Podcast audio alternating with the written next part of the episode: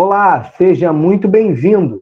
Esse é o Petcast História, o podcast oficial do programa de educação tutorial do curso de História da Universidade Federal Fluminense. Trabalhadores do Brasil. Porque entende que o inimigo é uno. Assim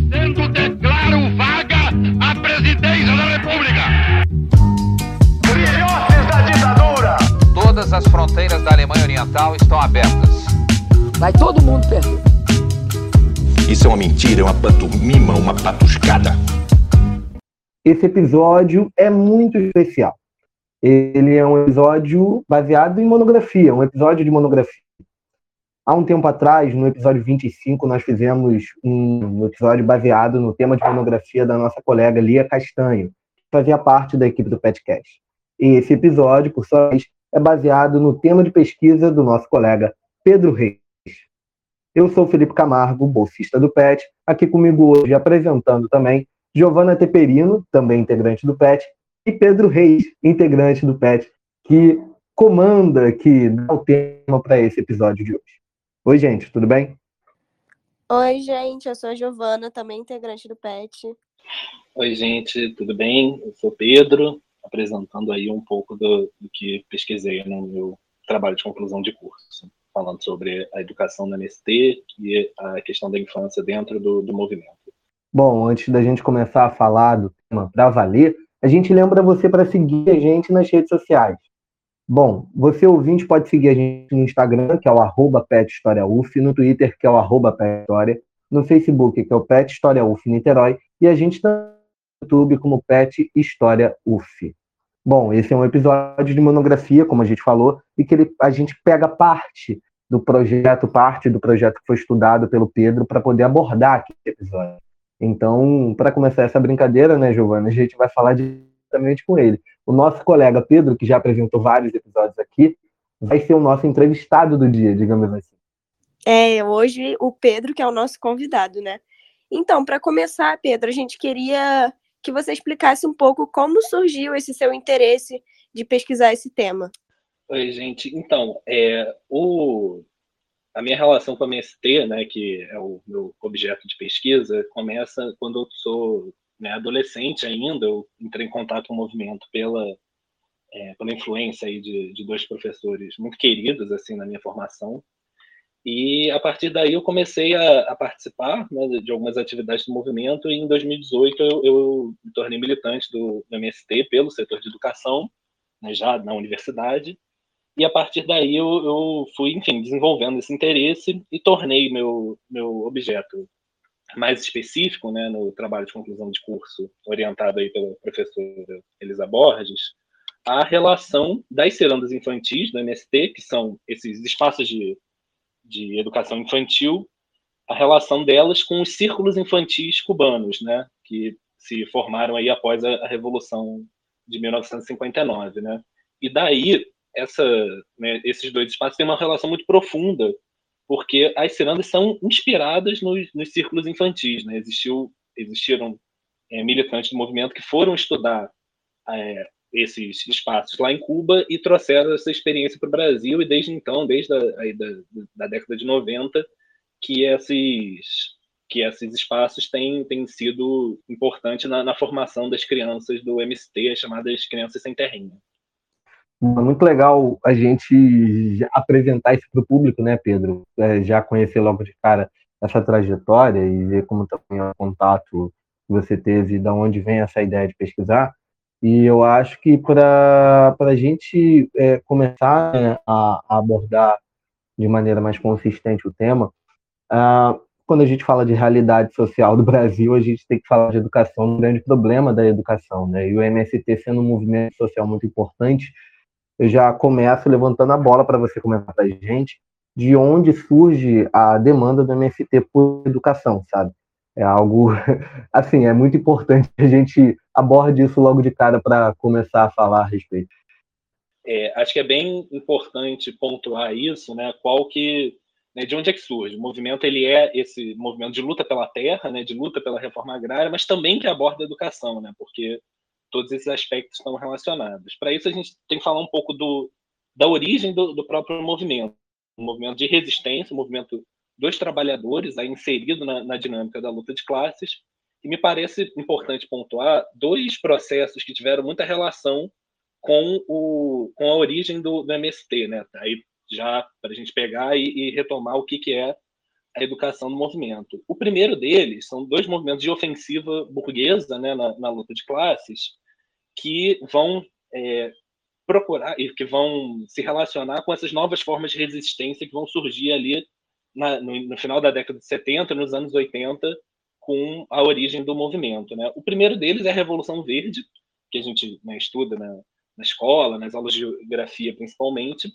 Revolução Verde como essa transformação no processo produtivo que aprofundou o domínio do capital sobre a produção agrícola, né? introduziu técnicas modernizantes, né, como tratores de, de alta produtividade, o, o uso de, de, aviões na, na fertilização, é, o próprio uso dos agrotóxicos, agrotóxicos perdão, se intensifica nesse processo, e esse domínio né, que foi, se deu a nível mundial, foi um processo né, incentivado aí pelas multinacionais, pelos países imperialistas centrais do capitalismo e pelos organismos internacionais, como o Banco Mundial, o FMI, as próprias Nações Unidas, é, eles se articulam né, para aumentar esse, com a, a, justificativa de aumentar a produtividade no campo, eles também aumentam o nível de mecanização, o nível de domínio na agricultura. Isso, obviamente, tem efeitos muito negativos sobre, a, sobre o, os povos camponeses, né?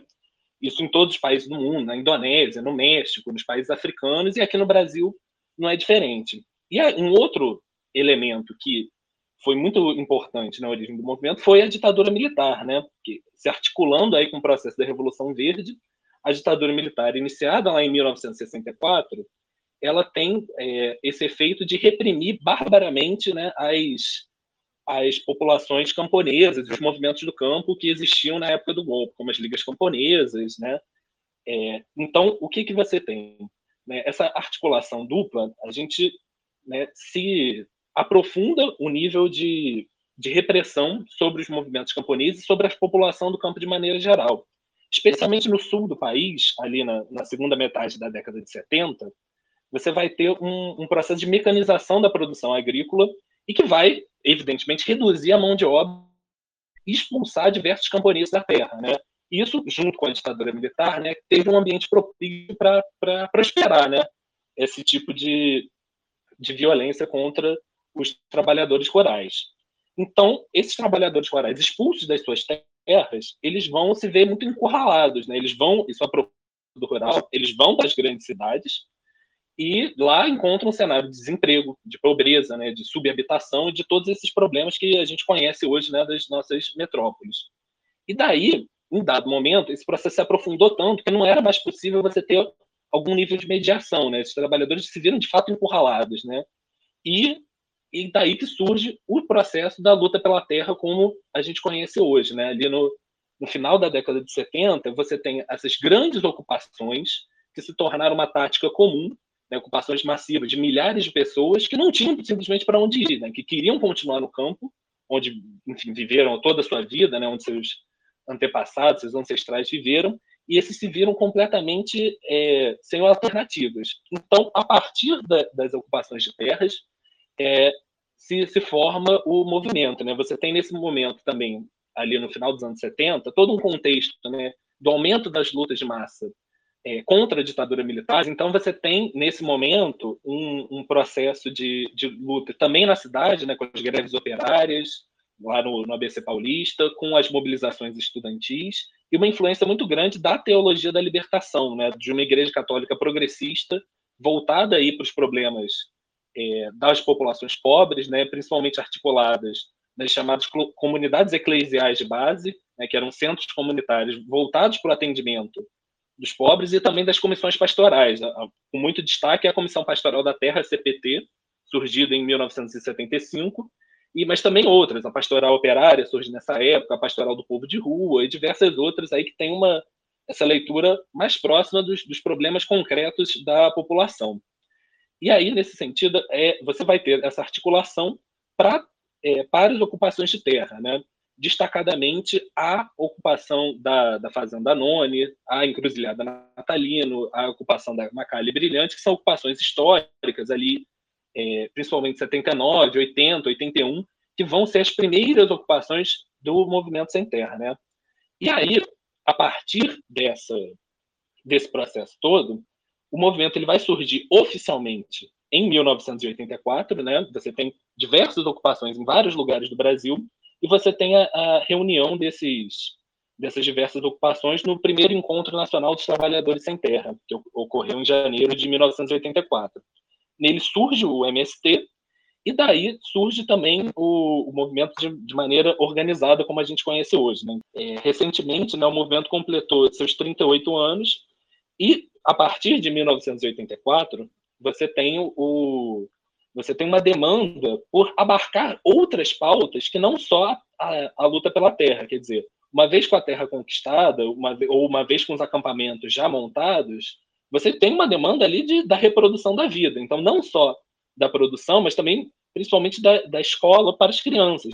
O que, que você ia fazer com, com as escolas é, para, para, essas crianças que estão nesses acampamentos, né, que sofrem com todas essas violências do, da expulsão do campo, que sofrem com todas as violências é, do, da falta de, de, escola, né, com preconceito muitas vezes quando vão estudar na cidade, em condições muito adversas de transporte, né, que lá tem essa discriminação porque moram em ocupações, porque são sem terras, porque invadem as terras dos outros, né, dentro desse discurso de senso comum. Então, os pais dessas crianças que militam no movimento, que estão nas ocupações, começam a tensionar por se perguntar o que que né, o, o que, que nós podemos fazer pela educação, né? E aí você vai, vão surgindo diversas experiências pulverizadas, né, em, no, em acampamentos em várias regiões do país. E a partir daí existe essa demanda por uma unificação, né? Por, qual é o projeto político do, do movimento para pensar a educação, para a luta pela educação. Né? Então, o, setor de educação que também completa 35 anos esse ano, uma, uma data relevante e que vai começar a organizar, né? E aí você tem a, divisão com outros setores do movimento, né, o setor de produção, que trata da, da questão do plantio, da comercialização, o setor de frente de massas, ações para as lutas é, na cidade, enfim, posteriormente vão surgindo o setor de cultura, setor de comunicação, e o setor de educação ele surge em 1987 a partir dessa demanda. O que fazer com a educação? Como né, os sujeitos sem terra, como esses é, esses trabalhadores que estão na luta pelos seus direitos, como eles podem ter acesso à educação, as crianças também que vivem lá, né? Então surge um pouco desse questionamento de como reproduzir, de como construir a vida nos assentamentos e nos acampamentos do movimento. Muito obrigada, Pedro, pela explicação. É muito importante né, a gente entender que o MST não é só um movimento é, apenas por terra, né, que ele também tem toda uma base voltada para a educação, para essas crianças que precisam não só para as crianças, né, mas também para os adultos que necessitam de educação. É, para a gente continuar, né, falando sobre essa demanda de educação, você poderia explicar um pouco como que funcionam as escolas do MST? Beleza, Giovanni. Isso é uma, uma dúvida que é, que é muito comum, assim, né? Importante que a gente pontue que quando a gente fala em escolas do MST, o movimento sempre se pautou, ele tem os seus espaços de formação política, ele tem os seus espaços educacionais, mas o movimento sempre se pautou pelo direito à educação pública. Né? Então, as escolas do, do MST são escolas públicas, são escolas é, do Estado, que existem em áreas de, de reforma agrária, que existem nos assentamentos, que existem nos acampamentos, e que buscam, muitas vezes, o reconhecimento para isso. Né?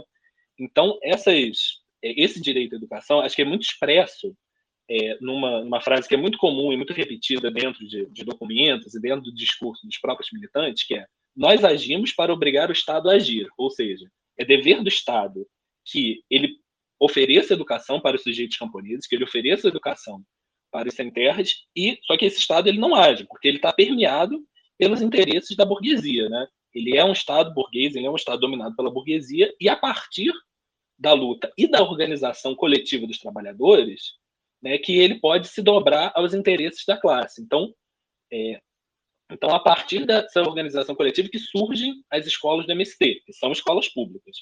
Só que, e esse é o ponto importante, é, como eu pontuei, né, a, o Estado ele é um Estado burguês. Da mesma forma, a educação colocada dentro desse molde, ela está a serviço da classe dominante. Então, o que, que o, o movimento pode fazer e ele pode pensar é, para, para a sua educação? Né? Como é que pode pensar uma educação efetivamente libertadora e que efetivamente se paute é, pelos interesses dos trabalhadores, né? que sirva como uma forma de acumular coletivamente para fortalecer né, o processo de luta e de enfrentamento ao, ao projeto capitalista. Né?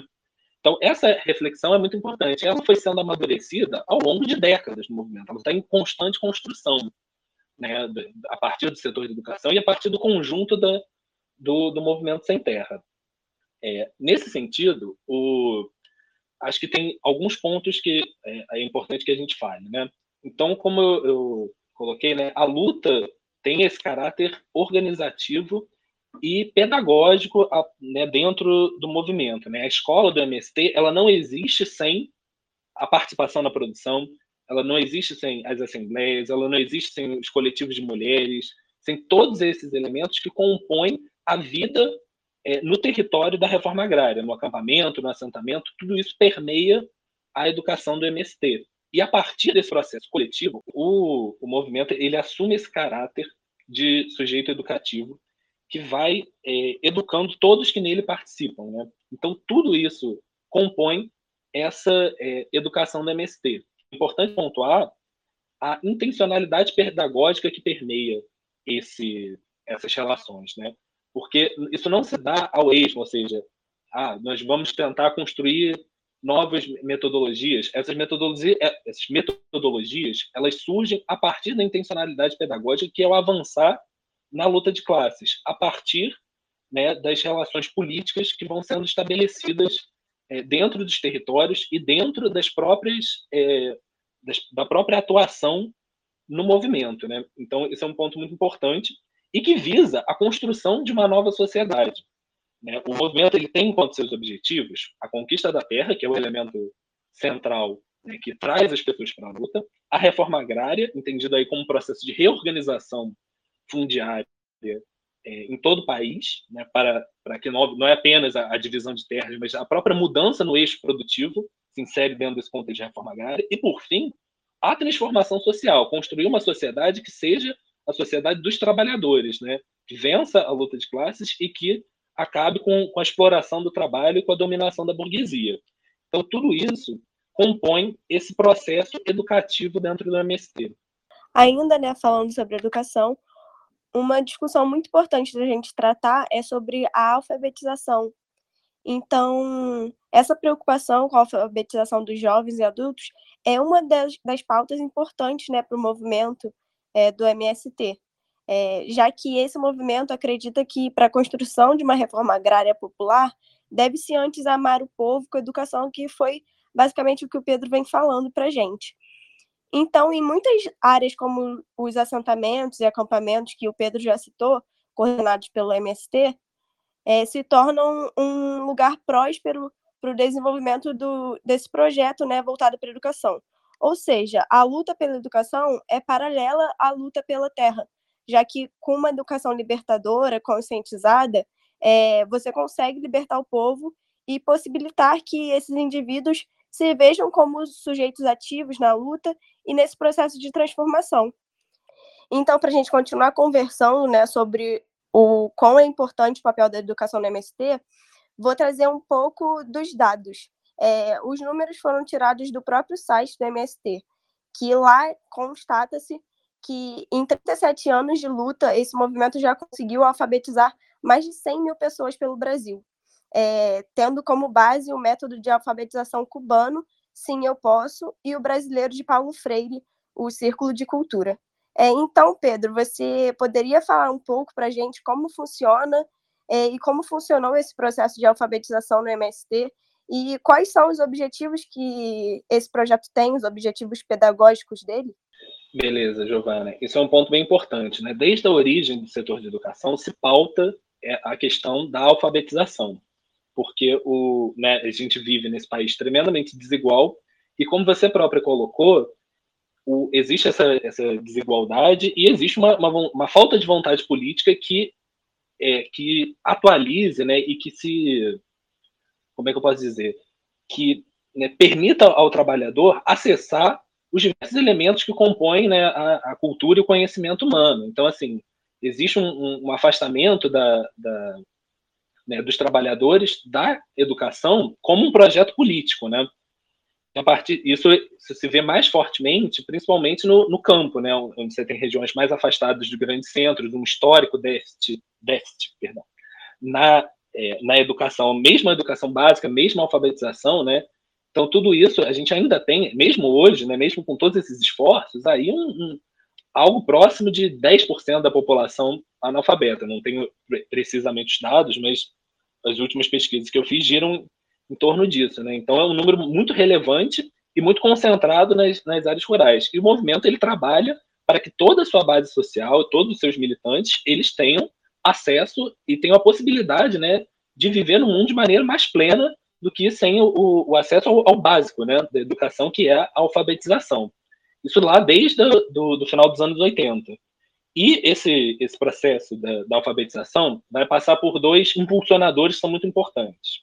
O primeiro é a existência do PRONERA, que é o Programa Nacional de Educação e Reforma Agrária, que surgiu no governo Fernando Henrique a partir da luta do movimento. Né? O, a segunda metade da década de 90 é quando o movimento ele tem mais força política em sua história, né? onde você tem a realização da, das marchas da reforma agrária para Brasília, né?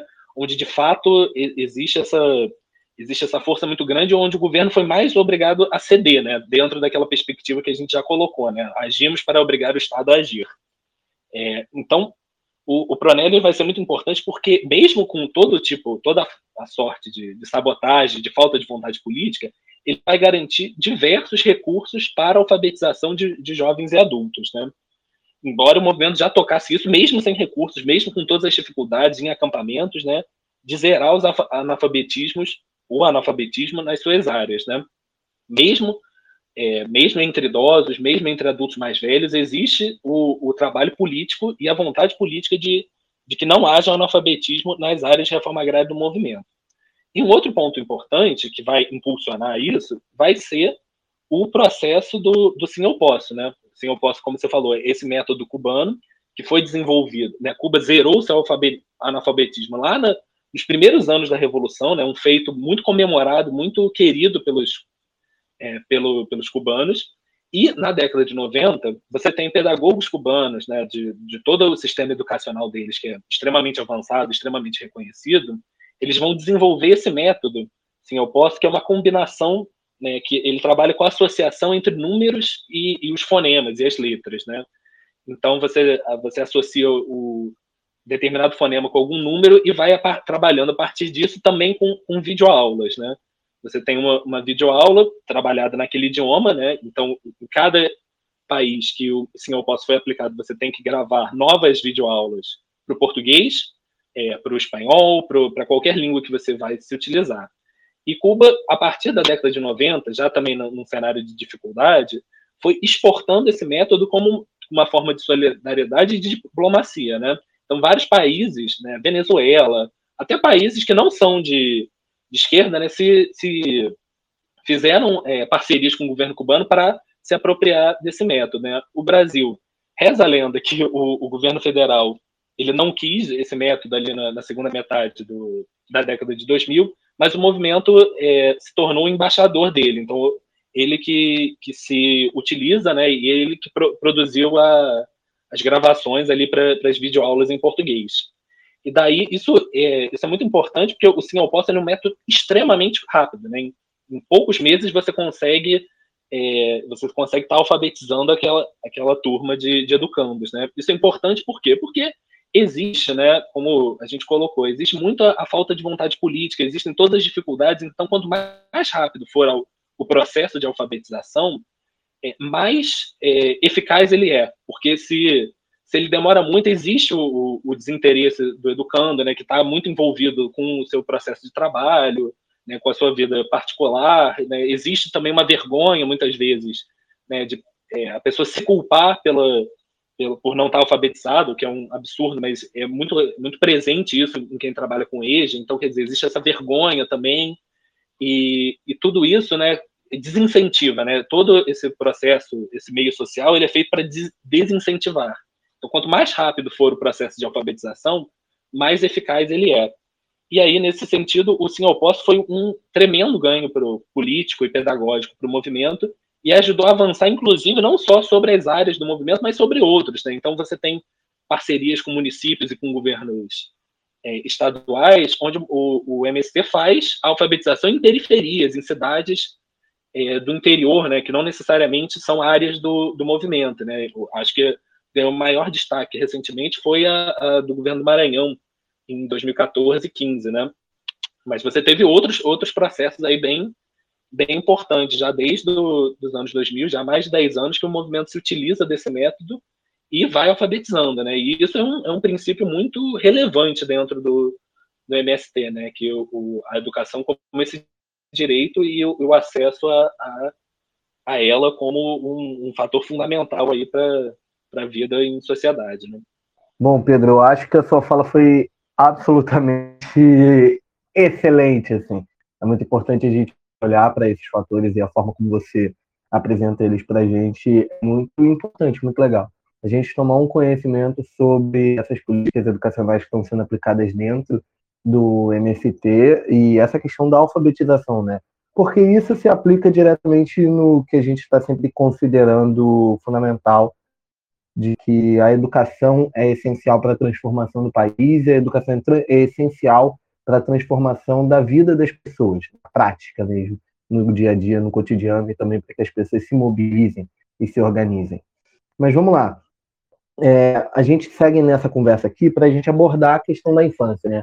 O MRT ele tem um trabalho pedagógico muito sólido com a infância, pelo que a gente tem conhecimento, lá desde a década de 90 e anualmente são realizados os encontros sem terrinha, né? A gente até usou música do Sem Terrinha aqui no nosso podcast, inclusive quando a gente fez o especial da Palestina, lá no final do último episódio, a gente tem uma música deles em homenagem ao povo palestino.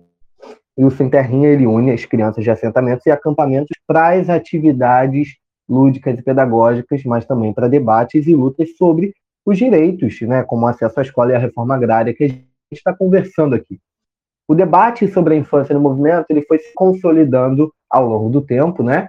E a criança sempre teve presente desde as primeiras ocupações, mas aos poucos ela vai assumindo um certo protagonismo. De maneira geral, é, esse processo com as crianças também suscita muitas polêmicas. É, por um lado, você tem as cirandas infantis, os próprios encontros, uma coisa muito interessante, mas por outro, você tem alguns ataques. Em 2019, a TV Record divulgou uma reportagem atacando o movimento por conta da organização do Encontro Nacional das Crianças Sem Terrinha. Então, Pedro, agora a gente levanta a bola para você comentar sobre a escolha da MST em trabalhar com as crianças e qual o papel que elas ocupam ali dentro. Qual a grande importância da infância para o movimento sem terra? Não, perfeito, Felipe. Esse ponto que, que você está colocando, ele, ele é muito importante, assim, né, sobre como o, a criança ela sempre teve presente na realidade do campo, sempre teve presente na realidade da reforma agrária e sempre teve presente na realidade do MST, né? Então, esse, essa questão da, da criminalização, ela é muito cruel, né? Porque é, ela coloca né, essa questão da, da, suposta proteção da criança apenas quando é, essa criança se, se mobiliza ou, ou quando ela está colocando né, as violências que ela sofre, quando ela está reivindicando seus direitos mas ela não é colocada né, quando a criança sofre todas as violências junto com seus pais, junto com, com a sua comunidade. Então, a criança está presente quando você tem uma remoção e ela perde sua casa. Ela está presente nas condições precárias de um acampamento que não tem saneamento básico. Ela está presente é, quando ela não tem acesso à escola. Então, em todas essas circunstâncias, a criança está presente. E aí é, é um pouco forte que, que se coloque isso, mas é, é, fundamental a gente ter em mente que sem a, é, sem a luta e sem a mobilização, a gente, né, as próprias crianças não vão ter seus direitos garantidos. Assim, é, é assim que funciona a sociedade que a gente vive, né? Então, ela está submetida a todas as violências e a, e a, tudo isso que acontece. E também ela está é, submetida às, é, à propaganda, né? a questão da, da propaganda infantil é a propaganda ideológica do, do capitalismo e do agronegócio. Né? É importante que a gente pontue isso também, porque, por exemplo, a gente tem um determinado filme da Disney, né, que, que fala sobre são aviões antropomorfizados, né? E um desses aviões, ele trabalha é, distribuindo remédio para, para as plantações, para as plantas, né? E, só que esse remédio nada mais é do que um agrotóxico. Então, o, no, lá na história do, do filme da Disney. Então, quer dizer, você está romantizando ali todo esse processo do, do uso do agrotóxico, que é tremendamente violento, que é e que, enfim, tem todos os problemas ambientais e para a saúde humana que a gente conhece. Então, quer dizer, o movimento ele parte desse princípio, ou seja, que a criança ele já, ela já existe nessa realidade e que ela tem que ter um protagonismo nessa luta. E isso foi se transformando ao longo do tempo. Nem sempre foi assim, né? A criança ela primeiro teve colocada dentro do movimento, dentro desse espaço um tanto quanto invisível, né? Ela estava lá, ela era uma, uma questão, mas isso, isso não era colocado a nível coletivo. E aí você tem um processo muito importante internamente no movimento de organização das mulheres, né? que dentro da divisão sexual do trabalho ficam responsáveis pela, é, pela, pelo cuidado com as crianças, pelo cuidado com a casa, né? E isso se reproduzia dentro do movimento. Então, a primeira direção nacional eleita no, no movimento tinha 20 pessoas, eram 18 homens e duas mulheres, né? uma desigualdade muito grande. Hoje o movimento ainda, evidentemente, ainda existe machismo, ainda o patriarcado ainda se faz presente, mas hoje existe, por exemplo, a política de paridade de gênero, né, que no qual metade da direção nacional tem que ser de mulheres. E esse ponto é muito importante, porque é essa organização das mulheres que vai trazer as crianças enquanto um é, que vai transformar as crianças enquanto um problema coletivo, né? enquanto é, eu, falo problema porque era o que muito que estava pontuando na época, ou seja, olha, o cuidado com as crianças tem que ser uma tarefa coletiva. E depois desse espaço também de problema que a criança ocupou, ela vai passar a ocupar um espaço também de sujeito. Ela vai, né, ela vai assumir esse protagonismo, como, conforme o Felipe colocou, né? Então você tem dois espaços nesse processo de tomada do protagonismo que são muito importantes. O primeiro é a jornada sem terrinha, né? São os encontros sem terrinha que acontecem nos assentamentos, nos acampamentos, nos estados e recente, mais recentemente a nível nacional em, em 2018. Né? Lá em 1994 foi organizado esse primeiro, é, o que, que, na época era chamado de Congresso Infantil do MST, em outubro, né, por conta da, é, do Dia das Crianças, e lá se né, as crianças produziram se teve diversas atividades pedagógicas, lúdicas, de brincadeira, com as músicas e tudo mais, que é, produziram um, reflexões sobre como garantir os direitos das crianças, como fazer o Estatuto da Criança e do Adolescente, o ECA, valer, né? Então, tudo isso é, foi fruto de, de debates lá naquele primeiro congresso estadual, em 1994, no, no, Rio Grande do Sul, e que depois foi se espalhando por outros estados, né, que começam a mobilizar suas, suas crianças nas chamadas jornadas sem terrinhas, né, que ocorrem no mês de outubro e que vão mobilizar aí crianças em, em, as crianças sem terra em todo o Brasil. Inclusive é até curioso, porque sem terra ele foi por muito tempo um termo pejorativo, né? Mas que foi sendo é, que foi sendo assimilado pelo movimento como uma identidade, né? Então você falar sem terra, eu, eu sou sem terra, é um motivo de muito orgulho, né? Mesmo para quem já até já, quem já conquistou a sua terra. E aí nesse lá a imprensa local do Rio Grande do Sul se utilizou desse termo dos sem terrinha de maneira jocosa mesmo, para debochar da situação. Isso também foi assimilado, né? Então o termo sem terrinha tem essa origem negativa, mas que vai sendo transformado ao longo do tempo. E o segundo instrumento pedagógico, além da jornada sem terrinha, que é muito importante e que foi o meu objeto de, de estudo aí no, no TCC, são as cirandas infantis. As cirandas elas funcionam como as, as creches do movimento, ou seja, elas são esses espaços de cuidado e de educação coletivos que, primeiramente, serviram como, é, como uma forma de liberar as militantes mulheres para atuar no movimento, mas que depois elas vão se tornar espaços da pedagogia do movimento, espaços de intencionalidade pedagógica, onde o movimento vai pensar através das brincadeiras, através das palavras de ordem e através dos seus instrumentos pedagógicos, os, é, a educação dessas crianças. Então vai se debater o que, que é o que, que é comido nos assentamentos. Será que os assentamentos também estão tendo uma alimentação saudável? O que é o uso do veneno? Né? Então, você tem diversos instrumentos para para pensar e para fazer as crianças refletirem sobre a realidade. E desde, e desde então, se produz né, diversos materiais. Então, você tem cartilhas sobre, é, para serem utilizados com as crianças, sobre de onde vem a nossa comida. Né? Uma, uma cartilha que foi produzida há cinco ou seis anos pelo movimento, né? e se e, e, é um instrumento pedagógico muito importante, porque pega todo o histórico da alimentação dentro de uma linguagem acessível para as crianças e vai sendo trabalhado, né? O que é a nossa alimentação, é, quem produz a, a, o nosso alimento vem do vem de onde? Vem da terra, mas então por que, que isso, é, isso é tão ocultado, né? Por que, que o campo ele é tão invisibilizado? E também re, convida a criança a refletir sobre a própria realidade. Por que, que os pais dela têm tanta dificuldade para comercializar os alimentos, né? Então tudo isso se, se é pontuado nesses nesses espaços.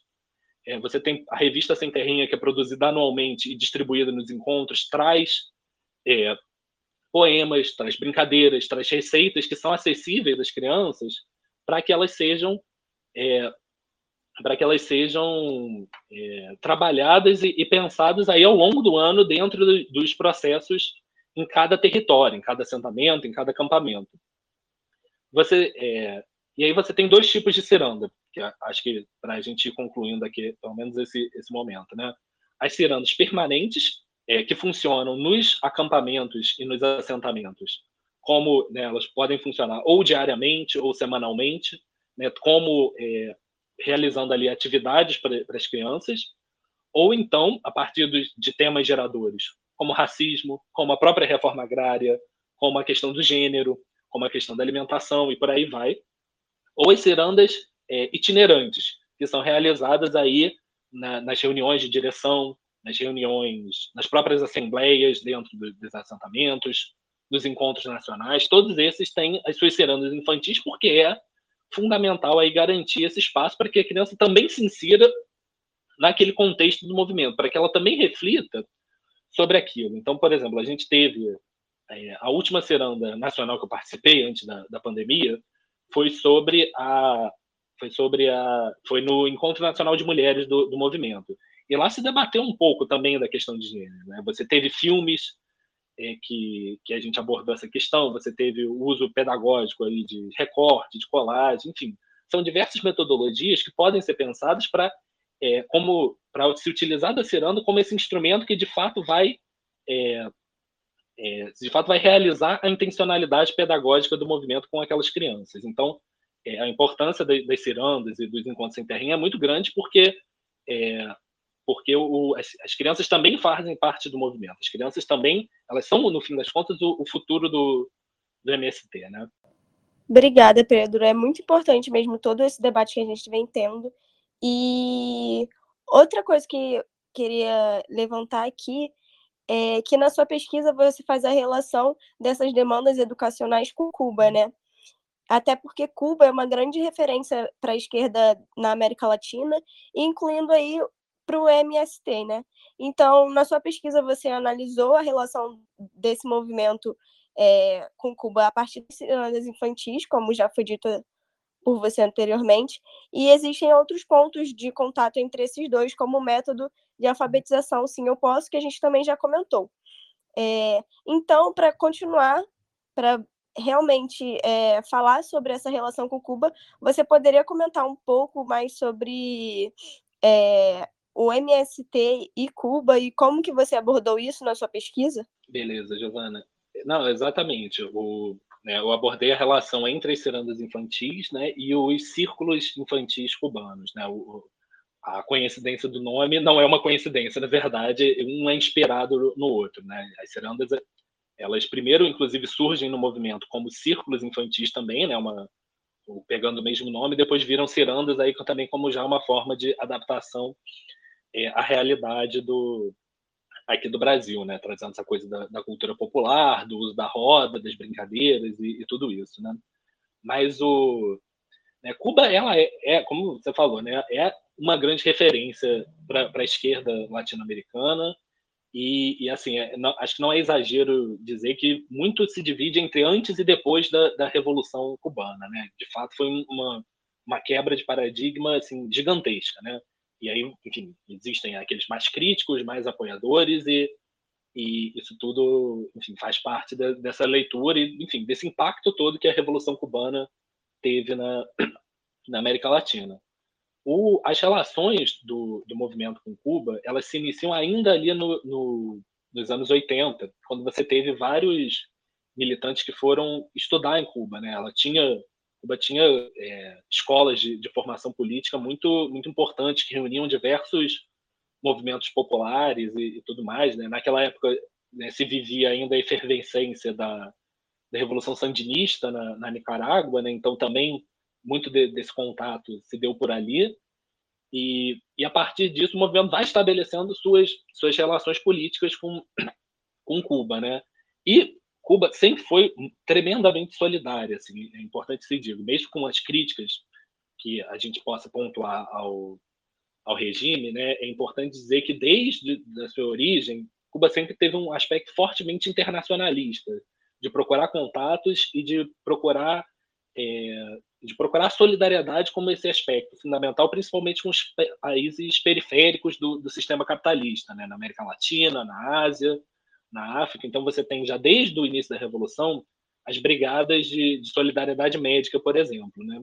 E a partir dos anos 90, com a queda da União Soviética, Cuba, Cuba perde seu principal parceiro comercial e, é, e, entra no chamado período especial, que é um, um, período de com muitas mudanças, com a introdução de alguns elementos da economia de mercado em Cuba é, e de muito arroxo, né, de muitas dificuldades. Os Estados Unidos eles reforçaram ainda mais o, o bloqueio ilegal que, que vigora desde os anos 60. Né, ele, ele foi ainda com a lei Torricelli e com, e com as ações do, do, Bill Clinton, do Bill Clinton, que na época era presidente dos Estados Unidos, é, isso se reforçou ainda mais. Quer dizer, o, o bloqueio se tornou ainda mais restritivo e dificultou ainda mais a vida em Cuba, né, com o objetivo mesmo de, de derrubar o, o, o, governo. E daí, né, Cuba é, aprofundou ainda mais as suas relações de solidariedade também como uma forma de obter apoio e de obter recursos mesmo. Né?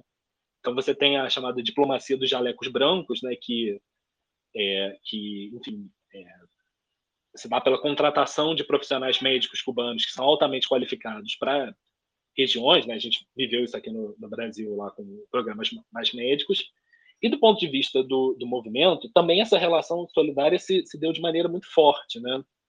Então, o, a inspiração das ciranas infantis vem um pouco daí, né? Esses militantes eles vão lá para Cuba e vão estudar o processo do, dos círculos infantis. É, os círculos eles surgem lá no início da Revolução Cubana, em 1961, pela ação, também com um debate semelhante ao do movimento, né? De que você precisaria de, é, você precisaria ter é, um, espaços coletivos de cuidado que pudessem liberar é, a atuação das militantes mulheres. Né? Então, daí que a, a, você tem a organização dos círculos infantis. Cuba era um país extremamente pobre, né, extremamente dependente dos Estados Unidos, você tinha uma cobertura de creches assim ínfima, muito baixa.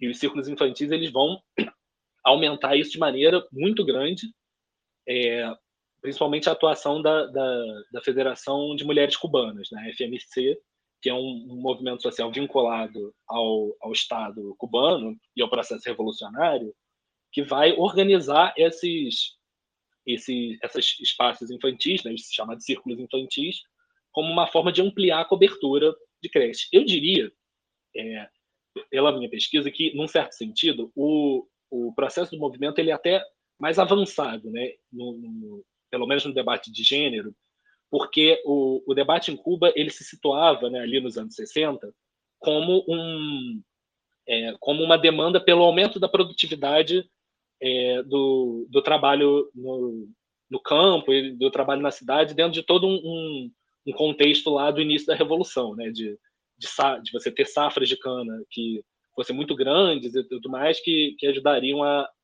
a aumentar o, as divisas do, do governo. Né? E daí o então você tem um debate que é sobre gênero, mas também tem um debate que é muito econômico, né, para que de modo a, liberar essas mulheres também para esse avanço, né, para essa para esse trabalho. E o, o, debate do MC ele já se pontua mais inserido dentro do, do debate de gênero, da crítica ao patriarcado. Então, me parece que ele é um pouco mais avançado. Mas, de todo modo, não deixa de ser uma, uma referência muito importante, principalmente pela questão da intencionalidade pedagógica. Né? Os círculos eles vão se inserir dentro do, do, chamado SNE, que é o Sistema Nacional de Educação de Cuba, né? e que é um, um instrumento metodológico muito importante que une desde a, das universidades, desde os dos espaços de educação superior, de pesquisa de ponta, até a educação básica, educação infantil, ensino médio, tudo isso se reúne a partir desse SNE, que, assim, mal comparando, é uma espécie de SUS da educação de Cuba, né?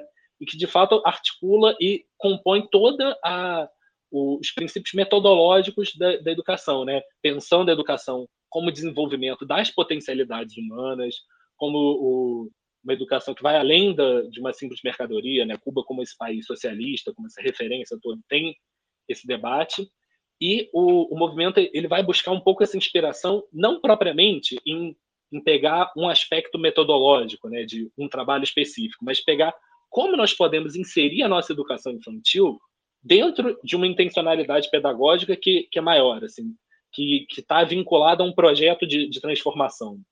Então, acho que é um pouco isso que o movimento foi buscar em Cuba, foi buscar ali nos círculos infantis e pôde adaptar através daí da, da sua organicidade, né, das relações com as suas instâncias internamente, do setor de educação, com o setor de gênero, com o setor de produção, tudo isso vai se articulando e elevando essa, essa intencionalidade pedagógica que, que os círculos também ajudaram nesse processo, né, também ajudaram na, nessa inspiração mesmo do, do movimento. Bom, para a gente concluir esse episódio, né, para a gente ir encerrando aqui, a gente vai chegar num ponto muito legal de falar aqui. Pedro, Agora a gente quer saber um pouco sobre como foi o processo de pesquisa para você, fazer desenvolver esse trabalho tão interessante, tão legal e tão importante, né? Sobre o MST, sobre a educação no MST, a influência de Cuba nesse processo educacional. Como foi para você o processo de pesquisa? Então, Felipe, o processo de pesquisa, assim, ele teve alguns facilitadores, mas eu diria que ele foi bem difícil, ainda mais considerando o processo todo aí que a gente vive no, no Brasil, né? Esse cenário de pandemia, assim, né, completamente dilacerador, de, de tantas mortes e de tanto, assim, sofrimento mesmo, né, coletivo que a gente vem passando. Então foi, foi um processo extremamente difícil também, enfim, a nível pessoal tive muitos problemas psicológicos e tudo mais. E é, a nível, aí pensando na, na nossa, enfim, na metodologia né, de, de pesquisa, eu, eu, tive muito apoio assim da, da, Elisa Borges, que foi minha orientadora, então agradecer a ela novamente. E pensando em algumas questões, assim, eu, eu tive uma facilidade por ser militante do movimento, né? Eu tinha é, acesso a diversos documentos aqui históricos do, do setor de educação, né, que foram compilados e de diversos debates que eu, que eu já conhecia, né, das cartilhas de formação e de, enfim, de diversos documentos internos do, do movimento, né, que eu tiver, que eu tenho acesso a, como arquivo pessoal e também de outros militantes históricos, né, que estão até mais tempo do que eu, é, que eu pude entrevistar e pude ter acesso também ao, aos, aos arquivos deles que me facilitaram, né? Eu não, não pude estar em né, em São Paulo, que é onde você tem a, a escola Floresta Fernandes, que aí sim tem os arquivos mais é, coletivos do movimento, onde tem a Secretaria Nacional, mas eu, eu pude, esse, esses arquivos pessoais, tanto meu quanto desses companheiros do, de setor, eles foram bem importantes na minha pesquisa. Em relação a Cuba, existe muita essa dificuldade de acesso. Eu nunca, nunca fui a Cuba, mas tenho tremenda vontade de conhecer, né? Então, trabalhando também com o que são os arquivos públicos, né? Que estão presentes e, e disponíveis aí no site do, do Ministério da Educação, né, no, no, periódico do, do, Partido Comunista Cubano e Partido Comunista de Cuba, perdão. E, enfim, e um pouco disso, além, é claro, da, da bibliografia, né? Foi muito importante de, enfim, de diversos autores e diversos militantes que já é, se envolveram no trabalho de sistematizar e de ir para a academia realmente refletir sobre a educação do, do MST, né? E destacando principalmente o trabalho da, da Roseli Caldarte, que foi a, a dirigente histórica do movimento, escreveu o livro A Pedagogia do Movimento Sem Terra, né? Que é o, né, o principal norteador aí quando a gente vai pensar essa, essas questões metodológicas e o que é essa, essa pedagogia do movimento. E em relação à bibliografia de Cuba, também tive dificuldade nesse sentido, né? São, é um debate que chega pouco aqui, é, que muitas vezes não é tão abordado quanto outros em, em relação a Cuba, principalmente a da guerrilha, principalmente né, as dificuldades aí do, do, período especial, são, são debates mais presentes na, na, bibliografia em português, mas alguns autores trataram e eu pude ter contato com eles. E acho que um pouco disso, né? além de, de outros, é, dos materiais que o, que o movimento se utiliza. Né? A revista Sem Terrinho, eu tive acesso a alguns exemplares e tudo mais, então, eles fa é, facilitaram o, o meu processo de pesquisa. Bom, Pedro, é, foi muito interessante essa conversa com você, de verdade, para a gente realmente conhecer e é, como o MST trabalha a questão da educação, gente parar para pensar sobre como a educação realmente pode ser transformadora e como é necessário pautar um projeto educacional é, que tenha esse alcance tão transformador.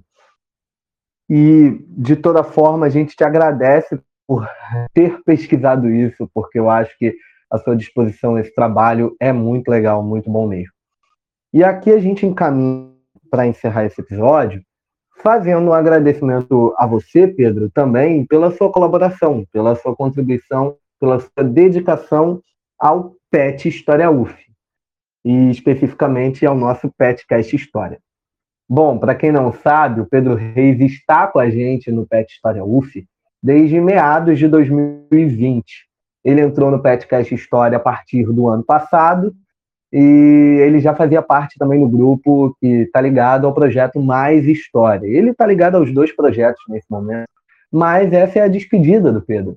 O Pedro, com, Pedro colaborou com a gente aqui em muitos e muitos episódios. Ele começou apresentando comigo lá no episódio sobre ditadura militar e escolas de samba, porque ele é um grande imperiano, torcedor do Império Serrano.